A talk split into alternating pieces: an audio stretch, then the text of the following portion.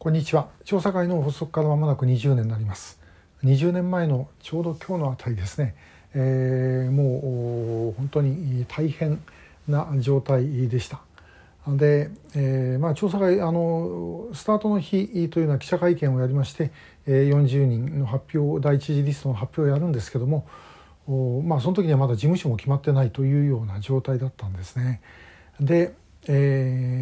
もともとはこの第一次リストとほぼ同じものを前の年の、え、つまり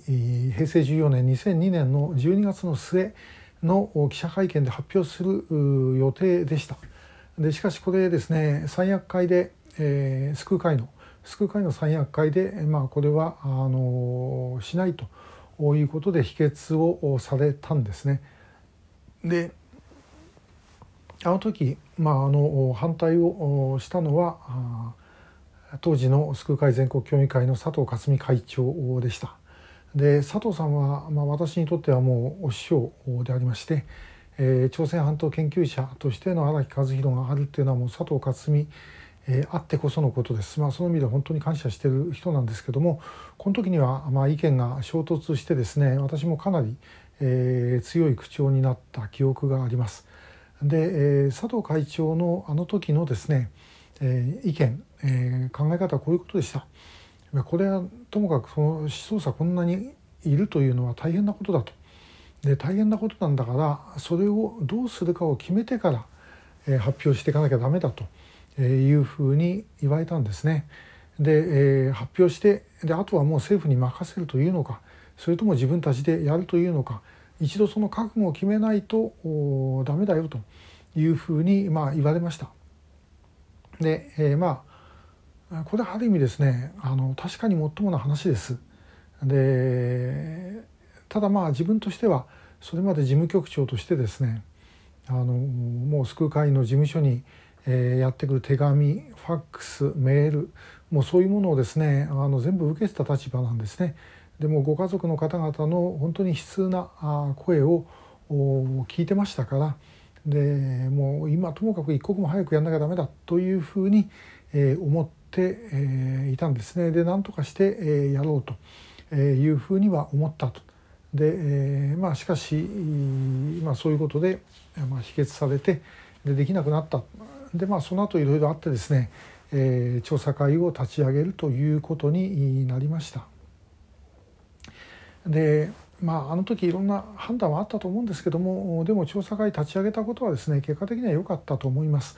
でというのは、まあ、今でも時々出てきますけどもあの見つかった人がいた場合これ、その救う会のままでやれば、まあ、全部ひっくるめて拉致が否定される可能性があると、まあ、もちろんそれまでにキム・ジョンイルが拉致を認めていてそして、まあ5人が帰国してるわけですからまあ、拉致がなかったとは言えないでしょうけどもしかしたくさん出してものすごい、えー、衝撃があるわけですけどその中で誰か見つかればですねあのみんな違うんじゃないかっていう話になってしまって、えー、もう水の泡になってしまう可能性がある、えー、ということは事実でした。えーまあ、ということで結果的にその救う会から調査する部門を、まあ、分けて、えー、そして特定思想者問題調査会を設立するということになったんですね。えこれ別になんかこうすごい長期的な計画に基づいてやったわけでも何でもなくて、まあ、要はもう本当にもうそのものの弾みというと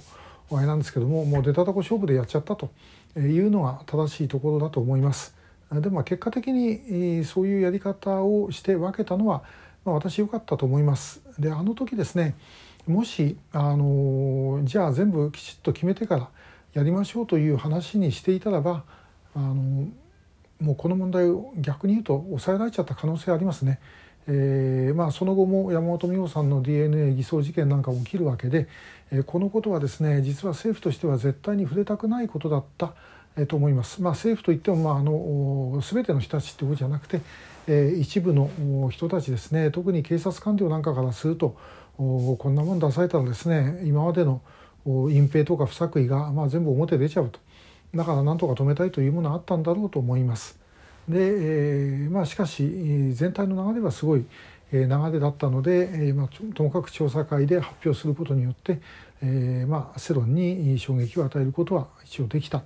えー、ということなんですね。えー、またやがてですねこの問題を私たちみたいな当事者でなくて、えー、外から分析をしてくれる人が出るんじゃないかなというふうには思います。でその時に一体どういうふうに我々判断するべきかあというのはまた後世の判断に待つわけなんですけれども、えー、あの時やっぱりそういうふうになったっていうことはまあもう本当にこう玉突き現象的に、えー、いろんなことが動いてで結果的にあの調査会ができるんですけどもこれも一つ、まあ、その天の声というか、まあ、神様の導きというかそういう種類のもんだったんじゃないかなと思います。これはその5年前、えー、もうその96年平成8年の現代コリアに石高さんが書いた論文から、その後ですね、え平成9年2月3日に西村慎吾議員の質問そして、産経アイラの報道とこういうものが続きて、そして、え3月に家族会ができるとかいうようなこの流れもやはりですねこれ誰かが仕組んだら絶対できない、え流れでした。結局あのそういう神様のお導きみたいな、えー、そういうものにですねあの導かれていったんじゃないかなというふうに思います。これはある意味その歴史の流れ、えー、というふうに言ってもいいのかもしれません。えー、そういうふうになるべき時に来ていた時にちょうど幸いにして自分はその渦中にいることができたということなんではないでしょうか。えー、だとするとやはりですね、まあ、ともかくこれはもう人事を尽くして天命を待つじゃないですけどもできることを全てやってですねえー、そして、えー、結果的にあのもう何百本か打った矢のうちの一つか二つが当たってくれればもうそれでいいんではないかと少なくともその矢を打ち続けることが必要なんではないかなというふうに思いました。えー、今日はあの調査会ができた時のちょっと裏話、えー、をいたしました。今日もありがとうございました。